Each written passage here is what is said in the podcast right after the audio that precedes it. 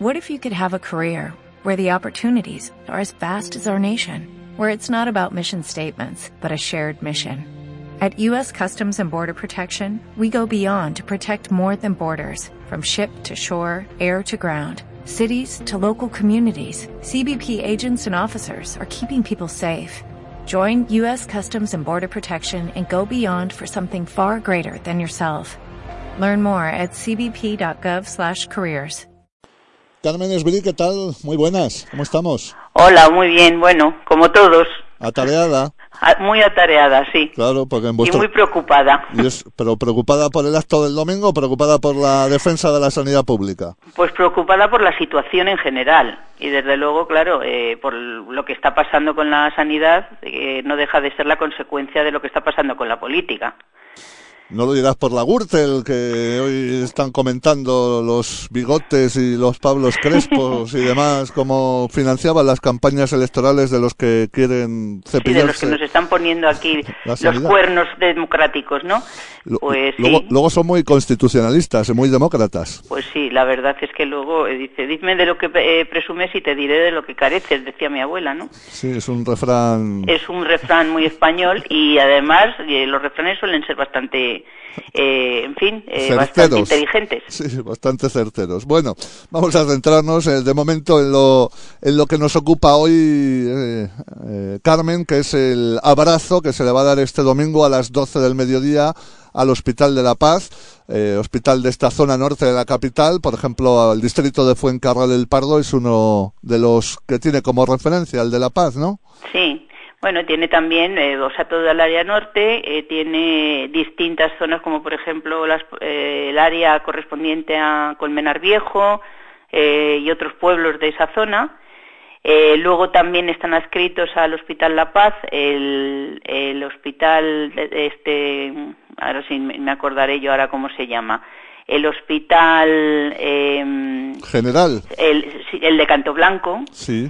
Y, y finalmente el 2013 os acordaréis que el hospital San- eh, el hospital Carlos III pues se hizo dependiente del, de la Paz también.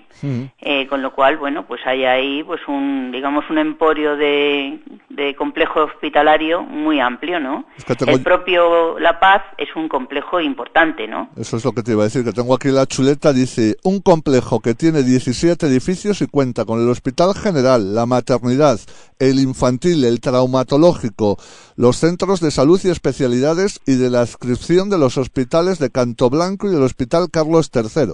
eso es Madre mía, Pues, pues, todo eso tiene. Sí, sí. Tiene muchísimas cosas. Y tiene eh, a lo más importante, que son eh, más de 500.000 personas eh, que dependen como usuarios de este hospital de manera fija. ¿eh? Y según sus memorias, ¿eh? Yo, nosotros nos remitimos a las memorias porque no hay otra manera de saber eh, las cosas y tiene más de 7.000 trabajadores que aparecen también en las memorias del 2016, ¿no?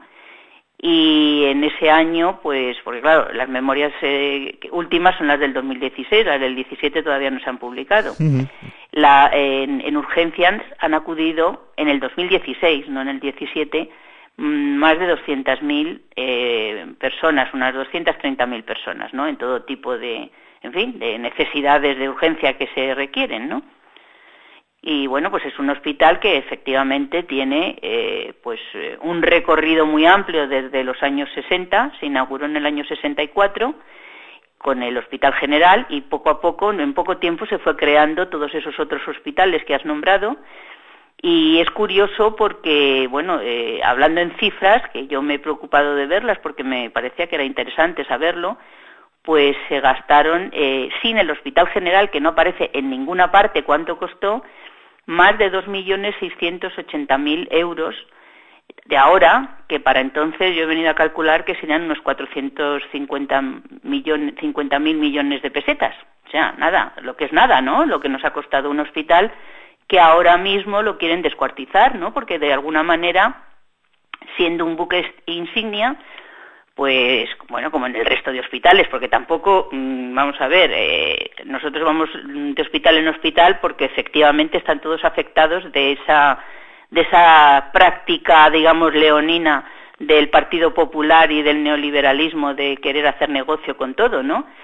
pero mm, el, Hospital La Paz, que como ha sido un buque insignia de calidad, de, referencia tanto para nivel nacional como internacional para muchas cosas, pues, en fin, eh, ha sido muy llamativo que en los últimos tiempos, claro, los trabajadores ven y sobre todo los de urgencias que, que, bueno se les viene encima un problema tras otro y es un sin vivir para dar soluciones reales y como requieren los pacientes y los enfermos cuando van y están en un, en un periodo de, de, estrés de estrés progresivo que ya es bastante preocupante, ¿no? Sí, de hecho, de las últimas noticias que han salido del Hospital La Paz, como estás tú, yo creo que ha sido alguna inundación, algún techo que se ha venido abajo y recientemente los problemas de salud que están empezando a sufrir los propios trabajadores y trabajadoras del hospital debido a ese estrés, a esa carga de trabajo que tienen debido a los recortes. Sí, sí. Bueno, es que eh, esas caídas, esas, eh, digamos, accidentes de la de la estructura, todo esto, que claro, todo eso es consecuencia de muchas cosas. Primero de la privatización, porque se ha, eh, se ha echado a mucho personal público que eran los que de mantenimiento, se deja todo al límite, ¿no? y se contratan empresas que, claro, se las contrata por el precio X y hacen lo que les parece y tampoco luego hay control, porque es que el problema de esto es que luego nadie controla a nadie. Como habéis visto en otras cosas, luego echan la, culpa al que le han concesionado el, servicio y, realmente el, el, responsable último es el servicio público y la consejería correspondiente, ¿no? En esto pasa igual, ¿no? pues eh, por ejemplo operaron en, una habitación, no sé si fue en abril o mayo del año pasado, eh, se cayó el techo eh, en cardiología en una habitación que acababan de operar a dos personas. Tú imagínate el susto que se meterían estos señores, ¿no? vamos, es como para verlo, ¿no? Y así va pasando. Lo último ha sido efectivamente las inundaciones estas que ha habido en urgencia. Y así suma y sigue. ¿Pero por qué? Porque claro, no se hace no se hace el mantenimiento y algo que no se mantiene que tiene 53 mm, años va a hacer en el año en este año en el 2018 y con esas características de construcción y, amplitud y en fin y altura etcétera pues eh, y, tanto paso de gente pues obviamente es, eh, es lógico que pues, pues vaya teniendo achaques no pues sí, porque como tú dices ya son más de medio siglo de vida y si no se conserva y mantiene como debería hacerse, pues si, no se conservan los puestos de trabajo que son personas, imagínate un edificio, una pared, un techo, pues todavía menos. Claro, nosotros estamos haciendo un estudio, vamos, preguntamos a transparencia, pero lo van a ver gente que sabe del tema del digamos, de la responsabilidad que, tiene que tener la Administración con todo esto del mantenimiento, en fin, la responsabilidad civil. Eh, y, resulta que, bueno, eh, porque es que no ha pasado solo en este hospital, porque efectivamente este, este, esta vez hemos elegido el Hospital Universitario La Paz, no porque estén los trabajadores en estado límite, que ha sido coincidencia, porque ya queríamos haberlo hecho hace eh, pues como cuatro meses, ¿no? Lo que pasa es que vinieron del hospital eh, de, Vallecas y también vinieron del clínico que querían que, fuéramos allí. Pero bueno, eh, realmente digamos que el problema es el mismo, pero ahora hemos coincidido con que además los trabajadores ya están llamando a gritos porque realmente lo que están pasando es una precariedad sin límites, ¿no? Y eso sí que quiero decir que es verdad que está pasando en todos los sitios. Lo que pasa es que, claro, a más gente que va, pues claro, eh, pues más eh, responsabilidad y más trabajo. Y, la verdad es que no cubren los servicios con, con apoyos de ninguna índole. Entonces, bueno, me gustaría ver a, a este, al, a Escudero, al consejero, que se vieran en esas mm, circunstancias de tener que salvar la vida a alguien y aparecer eh, bueno, pues eh, que, tú mismo te puedes sujetar a ti mismo, ¿no? Porque son personas en definitiva, ¿no? Entonces, bueno, esto es un rosario de calamidades, pero programadas, no es una casualidad ni son tiempos de, no son eh, cuestiones meteorológicas, ¿no? Perfecto. Bueno, es la 64, Carmen, María Blanca ya, porque el tercer domingo de cada mes salís a la calle, como tú nos dices, llueva, nieve, haga 40 grados o lo que pase, pero allí estáis todos los meses y ya son 64. No sé si... Son 64, efectivamente. Eh, llevamos eh, ya más de cinco años eh, saliendo a la calle porque nosotros optamos en nuestra estrategia con estar en la calle Y así seguimos, porque lo que, lo que no vemos es que aquello eh, dé ni, un giro de, de, de un 0%.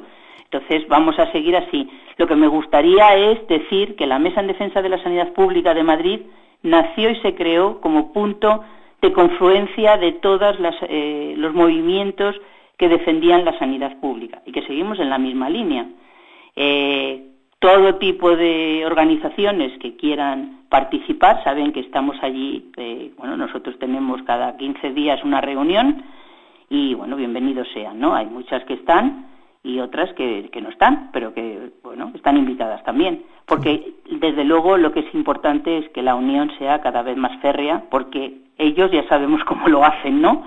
Y nosotros tenemos que contraatacar con la misma moneda, me parece a mí, o con las mismas herramientas. Quiero decir que debemos de estar unidos todos por un mismo objetivo, que es la sanidad pública universal y de calidad, que ese es el que puede unir a todas las eh, tendencias, que defienden este modelo, ¿no? Eh, al margen de que tengan pues otras eh, en fin otros intereses que puedan ser sindicales laborales o lo que sea eh, la mesa es un espacio transversal y nació precisamente para unir fuerzas y creo que hemos conseguido pues mantener el tipo mucho tiempo es más hemos sido los promotores de la coordinadora estatal de mareas blancas que va a celebrar su sexta asamblea ahora en el mes de febrero. Con lo cual, bueno, vamos cumpliendo objetivos, ¿no? ¿Dónde, ¿Dónde va a ser esta, Carmen? Pues posiblemente vuelva a ser en Madrid, porque iba a ser en Segovia, pero como ha habido un poco de problemas con, bueno, pues eh, ha habido problemas para poderlo organizar eh, en el último momento, está entre Madrid y Segovia, pero lo más probable es que vuelva a ser en Madrid. Bueno, el acto, no, sé si lo hemos dicho, este domingo a las 12 del mediodía. Eh, ¿Cuánto tiempo más o menos eh, durará el abrazo al Bueno, el abrazo es eh, realmente es una, es una manifestación. Vamos a hacer una manifestación rodeando el hospital, va a ser un rodeo al Hospital La Paz. y bueno, mm, el lema, como habéis visto, es la paz en guerra. En guerra porque nos levantamos ya hartos contra estas bombas de Mm, economicistas y mercantilistas que, que parece que vienen eh, porque no hay dinero y porque la sanidad pública es muy cara. Y realmente vienen porque lo que quieren es hacer negocio con nuestra salud y, con, y desde luego con nuestra salud, tanto a nivel de los pacientes, cuando vamos y, en fin, y tenemos que ser atendidos o, o curados, como estamos viendo con los profesionales, a los que deberían de cuidar para que nos pudieran cuidar a los demás y, sin embargo, los están menospreciando, ¿no? Entonces, bueno, pues eh, la duración normalmente nosotros tenemos previsto que pueda durar hasta las dos y media, depende de lo que se pueda alargar. Después de la manifestación hay una lectura de manifiesto y después hay intervenciones eh, particulares de personas que nos han eh, pedido pues eh, demandar, exigir o en fin, manifestar algún algún hecho concreto, ¿no? que les afecte que pueden ser profesionales o personas que, dependan de allí o que tengan alguna necesidad de que la gente conozcamos y, después es posible que haya algún cierre musical. Entonces, bueno, pues puede durar hasta las dos y media, más o menos. Perfecto, para por si alguien llega o cree que llega un pelín tarde, que sepa que vais a estar ahí un buen ratito. No, bueno, son unas horas que son, yo creo que aceptables. Sí, sí, no, además el domingo va a ser bueno, ah, no, bueno, no sé si 15, 16 grados y con pleno sol, pues está muy muy agradablemente a esas horas todavía, aunque estemos en invierno. Sí, además allí da el sol, o sea, que quiero decir que allí no es como que como si fuera en el verano allí pues pasaríamos calor, pero ahora nos vendría, nos viene bien que haga un poquito de sol. Carmen, te iba a preguntar porque estuvimos entrevistando este jueves a, otra vecina de Hortaleza que también está en la plataforma Salvemos el Hospital, Ramón y Cajal, etcétera, y nos estuvo hablando de esa jornada de lucha estatal que hay el próximo jueves con el lema Las listas de espera matan.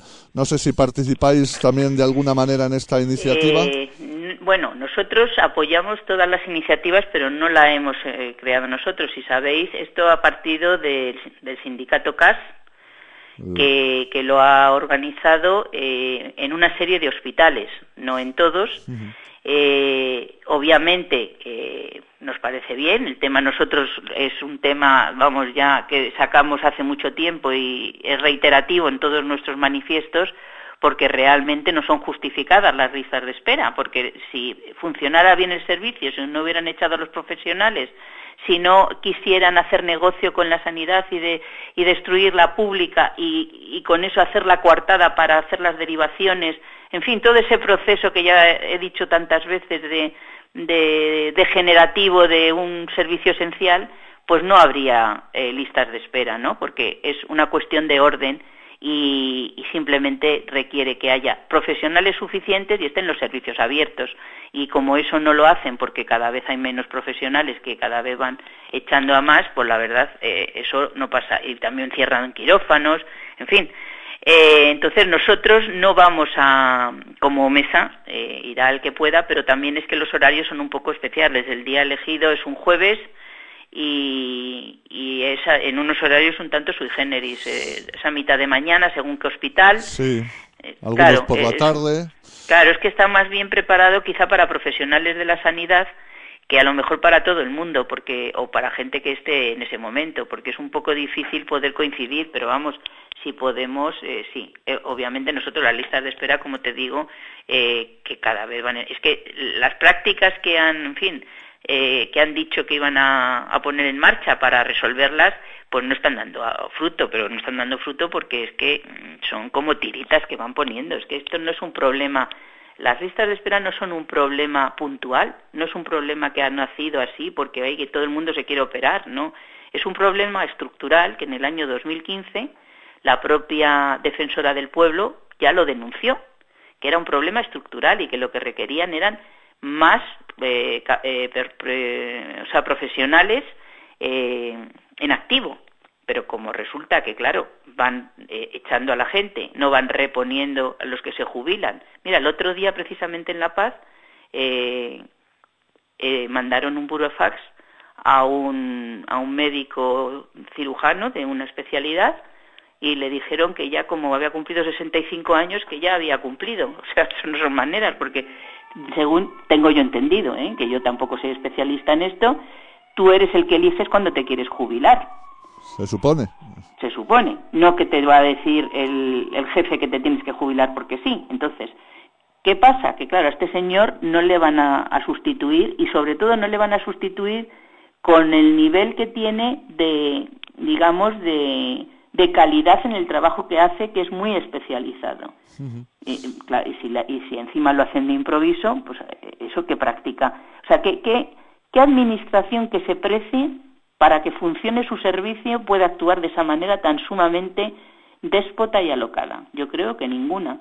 Y en este caso, pues están haciendo esto. Ya sabéis que, pues, que hubo un momento que empezaron a echar a, a los más destacados en la denuncia y a lo mejor se les echaban con un WhatsApp o con un mail ya. y cosas semejantes. ¿Tú te crees que eso es normal? Yo a mí me parece que es de verdad realmente patético, ¿no? Pues sí. En el siglo XXI eh, todavía no estén resueltos los problemas de gerencia, de, or de orden y de, y, de, y de administración. Estamos hablando de personas que salvan vidas, ¿eh? No de, yo qué sé, de un no, fontanero. que salvan vidas también... y que además son referentes a nivel nacional e incluso internacional, ¿eh? Uh -huh. O sea, es que el tema tiene tela. Entonces, bueno, pues ¿qué, qué políticos tenemos ahí? Es, es que yo me pregunto, todavía la gente no se ha dado cuenta que nos están metiendo en un callejón sin salida en el que nuestros descendientes no van a tener unas soluciones de futuro para las cosas. Y, y, realmente, pues ya estamos viendo en paralelo lo que hay, corrupción, dinero que se han llevado a expuertas. Mira, 90.000 millones de euros, ha dicho Gesta, que hay de fraude. ¿eh? 90.000 millones de euros. Gesta, que es el sindicato de el los sindicato inspectores de, los, de Hacienda. de, Hacienda, de los, de, de los inspectores de Hacienda. Eh, son muchos millones de euros, ¿eh?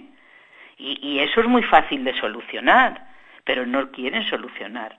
No, no quieren no. solucionar. Ahora sí, dicen que no, que en los eh, municipios no se puede gastar y resulta que vamos por la calle, nos tropezamos y casi nos matamos por la calle por los agujeros que hay porque no se pueden hacer eh, arreglos. Y luego para el que defrauda le hacemos una amnistía fiscal y apañado. Claro, y luego al que, de, y luego al, al que ha hecho, sido corrompido o corrupto, resulta que como es vos quien sois, pues resulta que encima Mm, pues le ponen una habitación en el Rich. Pues hombre, esto de verdad, es que esto es de una obscenidad que no tiene ya límites. Entonces, bueno, me estoy yendo un poco del, tema, pero es que forma parte del... Esto es un esto es un todo y esto es una parte de ese todo, la sanidad pública, igual que la educación, igual que la justicia que va a pedales, igual que tantas cosas. Claro, es que no es un problema de que no haya dinero, es que eso que se quite, cuando decían al principio de la crisis, no, es que no hay dinero porque es que ustedes han vivido por encima de sus posibilidades. No, vamos a ver, los que han vivido por encima de sus posibilidades ya sabemos quién es y además ahora ese dinero lo están mm, mandando a armamento, a, defensa, a no sé qué, sin contar con nadie. Están haciendo lo que les da la real gana. Y el dinero es nuestro. Eso es una cosa. Y luego, por otra parte, están el mundo financiero, que son los que están mandando. Realmente son politiquillos los que están sujetando el gobierno, eh, bueno, mandados por el mundo de las finanzas que se está quedando con todo, pero para ganar millones y millones. Eh, en unos beneficios obscenos. Vamos a ver, yo desde luego si soy gobierno, a estos señores les pongo un porcentaje muy serio para servicios, eh, de entrada, para fomentar el empleo. Y ahora mismo, si se fomentara el empleo en la sanidad pública y fuera un empleo estable, porque ya sabéis que hay muchísimos profesionales que están en unas condiciones muy leoninas, sobre todo en urgencias, y, sabéis que, por ejemplo, ha habido muchos que han estado, eh, eran eh, e, eventuales por años y años, y que gracias a unas demandas a la Unión Europea han visto que todo lo que se hace aquí, vamos, es fraude de ley y que hay que hacer por lo menos interinos. Se han hecho interinos y se ha sacado lo de la carrera profesional, pero resulta que no sé, que son unos derechos que tienen los profesionales cuando van cumpliendo determinados años, pero no se los han pagado desde determinado año a muchos. Cuando han sacado todo esto de la carrera profesional, después de sacar unas normas de cómo había que hacerlo, han tenido que sacar tres listas. En la primera les ponían un nivel, en la segunda le quitaban el nivel y en la tercera ya no se le ponían ni nivel. ¿Tú te crees que eso es normal? Y han ido cambiando la normativa al hilo de lo que se les ha antojado. Esto es de una desvergüenza ¿eh? que no tiene límites y eso lo debe de saber la ciudadanía. No podemos seguir manteniendo un Estado donde nos están tomando el pelo y encima nos están robando. Pues Carmen, lo tenemos que ir dejando por aquí. Te agradecemos una vez más que nos hayas atendido. Animamos a toda la ciudadanía que este domingo 12 del mediodía, pero ya nos dice Carmen que estarán fácil hasta las 2, eh, abrazar o concentrarse delante del Hospital de la Paz, ahí en Metro Begoña, por si alguien se quiere acercar en transporte público, y al final del Paseo de la Castellana, al norte del todo. Carmen, nada, que te agradecemos el, gracias y nada, que, el esfuerzo que, sigues haciendo desde esta mesa en defensa de la sanidad pública de Madrid. Cada uno lo hacemos a nuestra manera. Y, nada, que salga todo perfecto este domingo. Muy bien, muchas gracias. Muchas gracias, un abrazo. hasta luego, un abrazo. Ya está, Carmen.